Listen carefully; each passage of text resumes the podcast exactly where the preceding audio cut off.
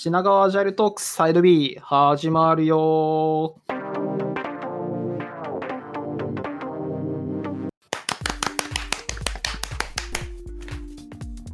それはどうかな？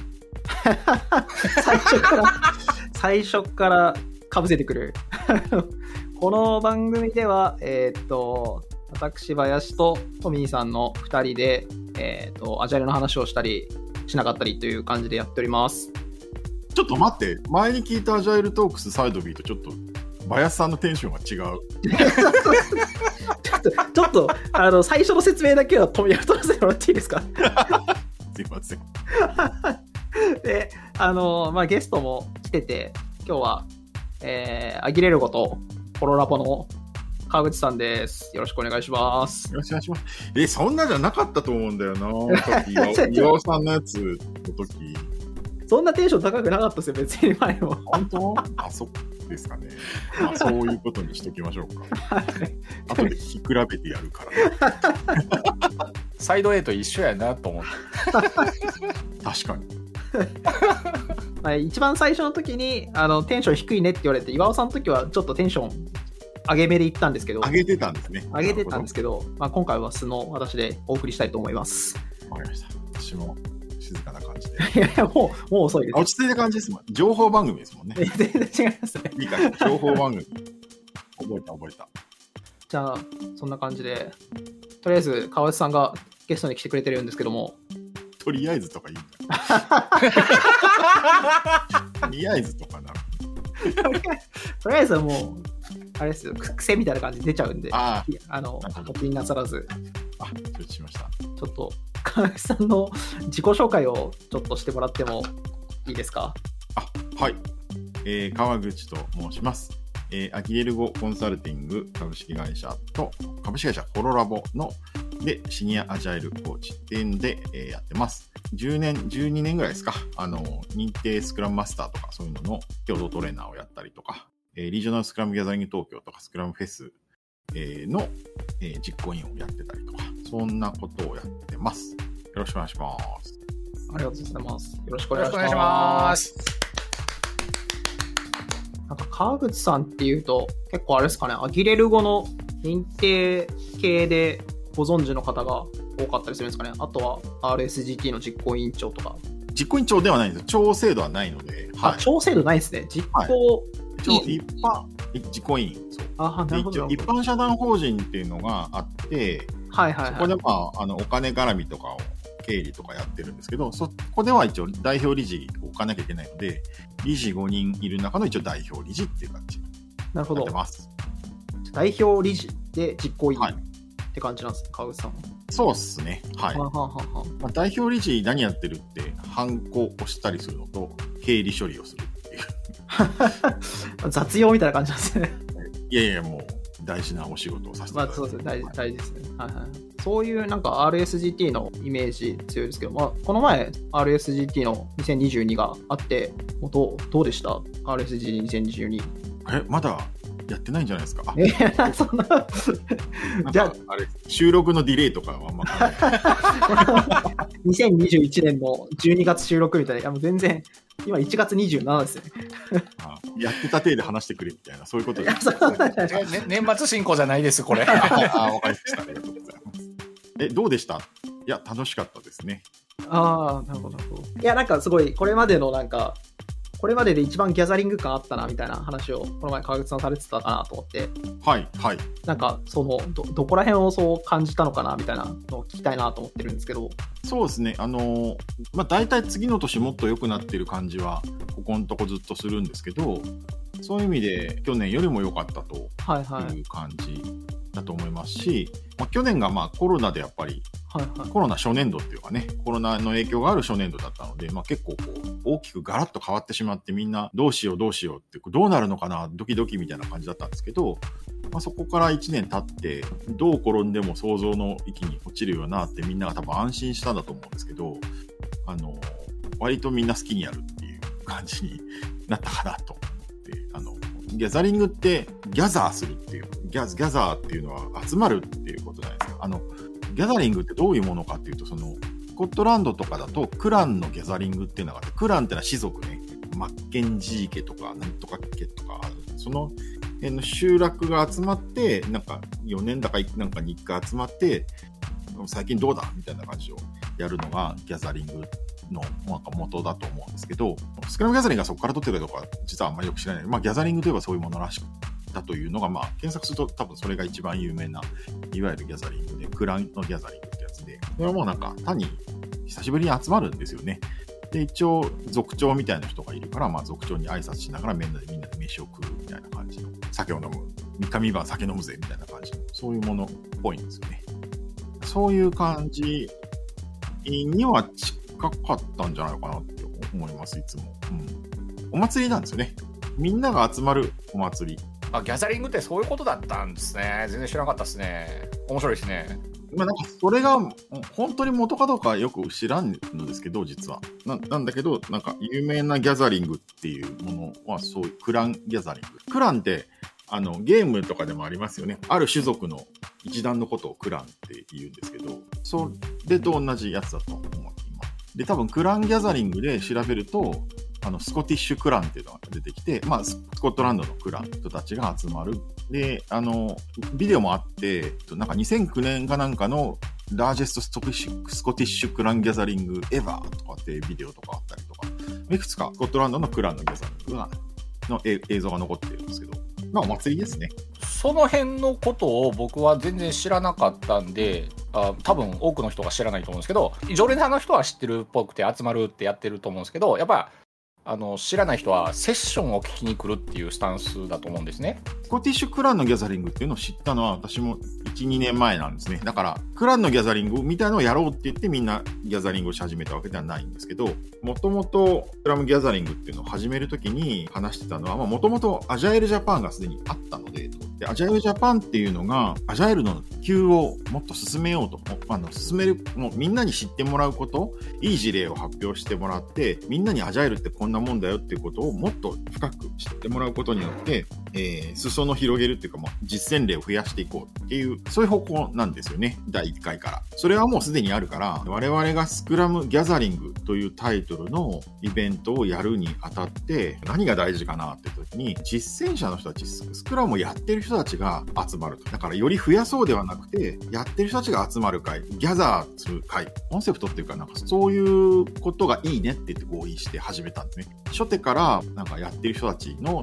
事例がバーって集まったり、を集めたりとか、そういうことをやってました。あと、プラクティス中心で、1回目は2日間で開催したんですけど、1日目は事例とか、あと基調講演とかがあるやつで、2日目が、それを週末に持ってったんですけど、確か。それは早稲田大学で XP 祭りみたいな感じで、まあ、やってる人たちが好き放題やってることを語る。そういうセッションにしたんですね。うんうんうんということで、あの、ターゲットはやってる人たちなので、まあ、やってる人たちが集まってワイワイすると。なんで、飲み会が大事だよねっていうことになって、まあ、1回目からバンケットであの飲み会をつけるってことをやってました。なんかそういうあれなんですね、つながりをどんどん作っていくっていうことに重きを置いてる感じなんですよ。そうですね。あの、やってる人が集まれば、多分話すことはたくさんあるだろう。で、やってる人が集まって楽しそうにやってれば、またその輪の中に入ってくる人が、また入りたいなって思う人が増えるだろう。まあ楽しそうにやってれば。で、海外のカンファレンスに、まあ行っている人が、うちの実行員は多いんですけど、行くと、まあ結局そんな感じだなって思思ったんですよね。グローバルのスクラムギャザリングもそうだし、アジャイルカンファレンスもそうだし、カンファレンスというよりもなんか集まって廊下でヘンリックさんとずっと喋ってる人たちがいるとか、なんかそういう感じ、廊下が賑わってるみたいなところがカンファレンスだなっていう感じで、あ、Spotify のヘンリック・クリバーズさん。今はあれですね、マイクラの人ですね。ああ、なるほど、なるほど。なかなかそういう海外のカンファレンスとかスクラムギャザリングの光景を見て、日本でもこういうのやりたいな、みたいな。そうですね、基本的には。そういうその実践者の人たちが集まるというのもあるし、かつ、あの海外の人をちゃんとキーノートで呼んでいきたいな。で、それにはまあお金がいるじゃないですか。それから、まあ様々処理が、あのね、会計処理とかいるんで、えっと、そういうのをちゃんと、えっと、自分たちでやらないと誰もヘンリックさん呼んでくれないんで、それを自分たちでやるということで、毎回海外の基調講演者読んでるんですね。なんか海外の基調講演者を呼ぶっていうのは昔からされてるイメージがあるんですけど、1回目から、はい。あ、1回目からそうですよね。なんかそこに対する、なんか海外の発表者を呼びたいっていうのはどういう思いから来てるんですか？えっと、もともとそのスクラムっていうのも、まあ、アメリカとかから来てるんですけど、スクラムもやっぱり日本で認定スクラムマスターとかのやつが始まってたのは、だいぶ遅れてるんですよね。アメリカとかでスクラムマスターとかやってた時の、あの、が始まったのに比べると、多分5、6年遅れてるんですよね。まあ、割と普及した時期からすると。まあ、考えると3年ぐらいかもしれないけど。っていうぐらいやっぱり日本って、日本がというよりも日本語であり日本人である。JP と JA が両方揃って国ができちゃってるので、えー、言語障壁がむちゃむちゃ高い国なんですよね、この国。いや、そうですよね。知的エリート層っていうのは、まあ、今聞いてる皆さんほとんど知的エリート層に入ると思うんですよ。あの、本人はそう思ってないかもしれないけど、まあまあ、ちゃんとした知的な人たちなのに、英語があんまりできない。英語にかなり抵抗があるっていうのは、国際的にも今、日本は一番抵抗あるんじゃないぐらいな感じだと思うんですよね。うん。まあ実際韓国とかも英語は苦手だ苦手だってみんな言ってるんですけど、やっぱり国内マーケットがそれなりに大きくないと英語なしにやってられないので、まあ中国とかはまた別ですけど、うんそういう意味では、例えばドイツとか、あの辺は EU があるんで、英語が共通語として使う人はどうしても多い。あの EU の欧州委員会の、えっと公用語は一応英語だはずなので、うん。まあ、えまあ共通国際教養語として英語を使うチャンスが、まあ、日本よりはあるのかなってね、よく知らないけど。昔、オーストリアの方と一緒に働いてたんですけど、はいはいはい。その人に、あの、日本人は英語ができなすぎるって怒られて、私もできなかったんで、Sorry, sorry ってずっと言ってました。そうですね。そこは I apologize と言ってほしいところです。できなさが出て、出てる。いやいや My English is still poor とかね。no, no. ジェンキース、ジェンキースみたいな会話をしてましたでしょ。日本人はやっぱり翻訳書でプログラミングとか学ぶじゃないですか。だから、オライリーとかもみんな翻訳書を読んで言語を学んだりしていますよね。そうですね。あの、言語とかであれば、まあ、2年遅れとか1年遅れでも翻訳書があれば、まあ、なんとか追いつけるっていう感じだと思うんですけど、アジャイルってちょっとそこが難しくて、うん。例えばペアプログラミングを本読んでもできないんですよね。まあ、実際にできる人と一緒にやんないとみたいな。そうそうそう。あと、チームのミーティングがどうやってんのとか、タスクボードがどうなってんのとか、英語ができさえすれば、どこへでも見に行って、ああ、こういうことなのねって言って学んで帰ってこれるようなことがたくさんあるんですよね。翻訳しちゃうんですよね、文化ごと。なんていうの？その、ペアプログラミングっていうのは2人でやればいいんでしょうぐらいの話でしかなくて、そこでやってる実態があれ伝わんないですよね。本読んだだけだと。振り返りとかもそうじゃないですか。リトロスペクティブって翻訳を振り返りってしちゃうと、なんか反省会っぽくなるので、嫌がってひらがなで振り返りってやって違うもんだよってアピールしてたりするじゃないですか。ああいうのがまあ大事なんだろうなって思います。あの、文章に書かれるとやたら細かくなるじゃないですか。うんちゃんとディテールも書かれるから、うんうんそうすると、なんかざっくりこうやっときゃいいんだよっていう感覚がまず伝わらないんですよね。ああ、な、どこが大事で、みたいな。そうそうそう。ちょうど良ければ、あとは派生のことだよっていうことだと思うんですけど、はいはい。なんかちょうど良さっていうのが一番やっぱり暗黙知として必要なところで、例えばもうプログラミングやりますって言って座って、どんな会話がどれぐらいのピスピードで行われるのかみたいなところが、すごい大事だと思うんですけど、それが書けると、もうぎちっと座って画画面をずっと凝視してないとダメなのかもしれないと思って、時間続きませんみたいな。あと、ちゃんと本に書いたらルール通りにやるんですけど、そんな厳密なルールできるんですかね？って。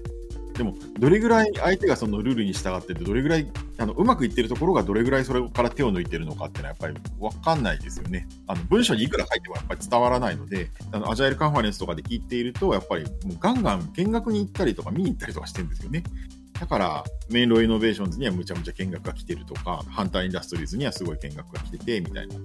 話が聞こえてくるんだけど、それが遠隔地で日本っていうそのアメリカからだと近くても9時間とかかかっちゃうところにある。かつ、英語がわからんっていうところで、まあ、非常に隔絶しているところがあって、そそれをなくしたいなというのが元々のモチベーション。だから、海外のカンファレンスでまあ活躍している、え著名なスピーカーを日本に呼んで、全員はもちろん呼んでこれないから、まあみんな行けって思ってんだけど、まあみんな行けって言ったってみんな行かないから、自分たちが行って、で良かった人連れてきて、ぜひ日本でもちょっとやってよって言って、まあ、気のいい知り合いを呼んできて喋ってもらう。はいはいはいはい。すげえな海外のトップランナーを連れてきて最先端、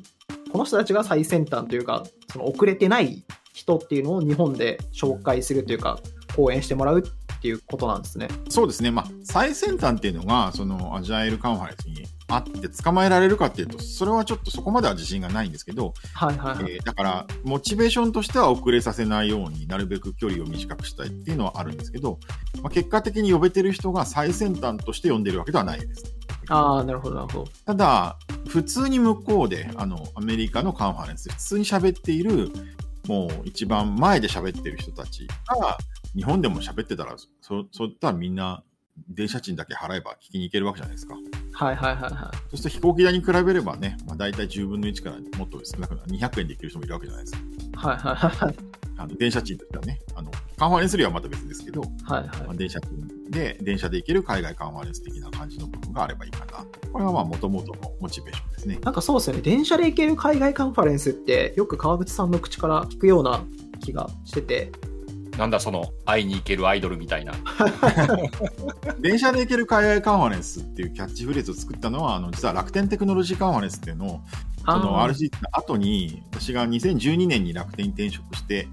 そこから私が携わるようになったカンファレンスなんですけど、ちょうどはいはいはい。2012年が楽天が英語化完了の年だと、あの猶予期間3年だぞって言って言ってて、3年経ったその完了だっていう、第一次の完了の年だったんですね。で、完了なんで、社内の仕事本当に英語で進めますよっていうのが進んでいて、楽天テクノロジーカンファレンスも今年から当然英語で登壇者がには登壇してもらいましょうねっていう話になったんですね。でもそうするとみんな英語で喋ってて通訳なしって言うとみんな来なくなっちゃうじゃないですか。だから、あの、無料でやるんで、あ、もともと無料なんですけど、無料でやるんで、無料で行ける英会話学校、しかも皆さんのお得意な技術のトークが聞けるぜ。はいはいはいはい。こんな英会話学校ないよね。で、い行ったらよくね？みたいなお誘いをするっていう感じに、その年から私がやり始めて、その時に言ってたのが電車で行ける海外カというふうに言ったんですね。面白いめっちゃいいキャッチコピーだなと思ってますし、なんか川口さんのやりたいことみたいなものが結構詰まってますね。なんか僕的にはあの会いに行けるアイドルのところがスルーされてる感じがちょっと寂しいですね こうどう拾っていいか分かんないやつはスルーするかなって。すいませんカットするんですよね。カットできるんですよね。なんで、あの、変な発言があった時は前後ちょっと黙ってもらうと切りやすいっていう。なるほど。ね確かにじゃあ、会いに行けるアイドルは切れる。俺俺編集す編集するの俺やからな。すごいこうかぐさんのこう熱いモチベーションもリスペクトしかないわみたいな感じのお話をいただいて。ですけどあのここで一回ちょっと締めさせていただいて続きはまた次回っていうことに、えーさせてください。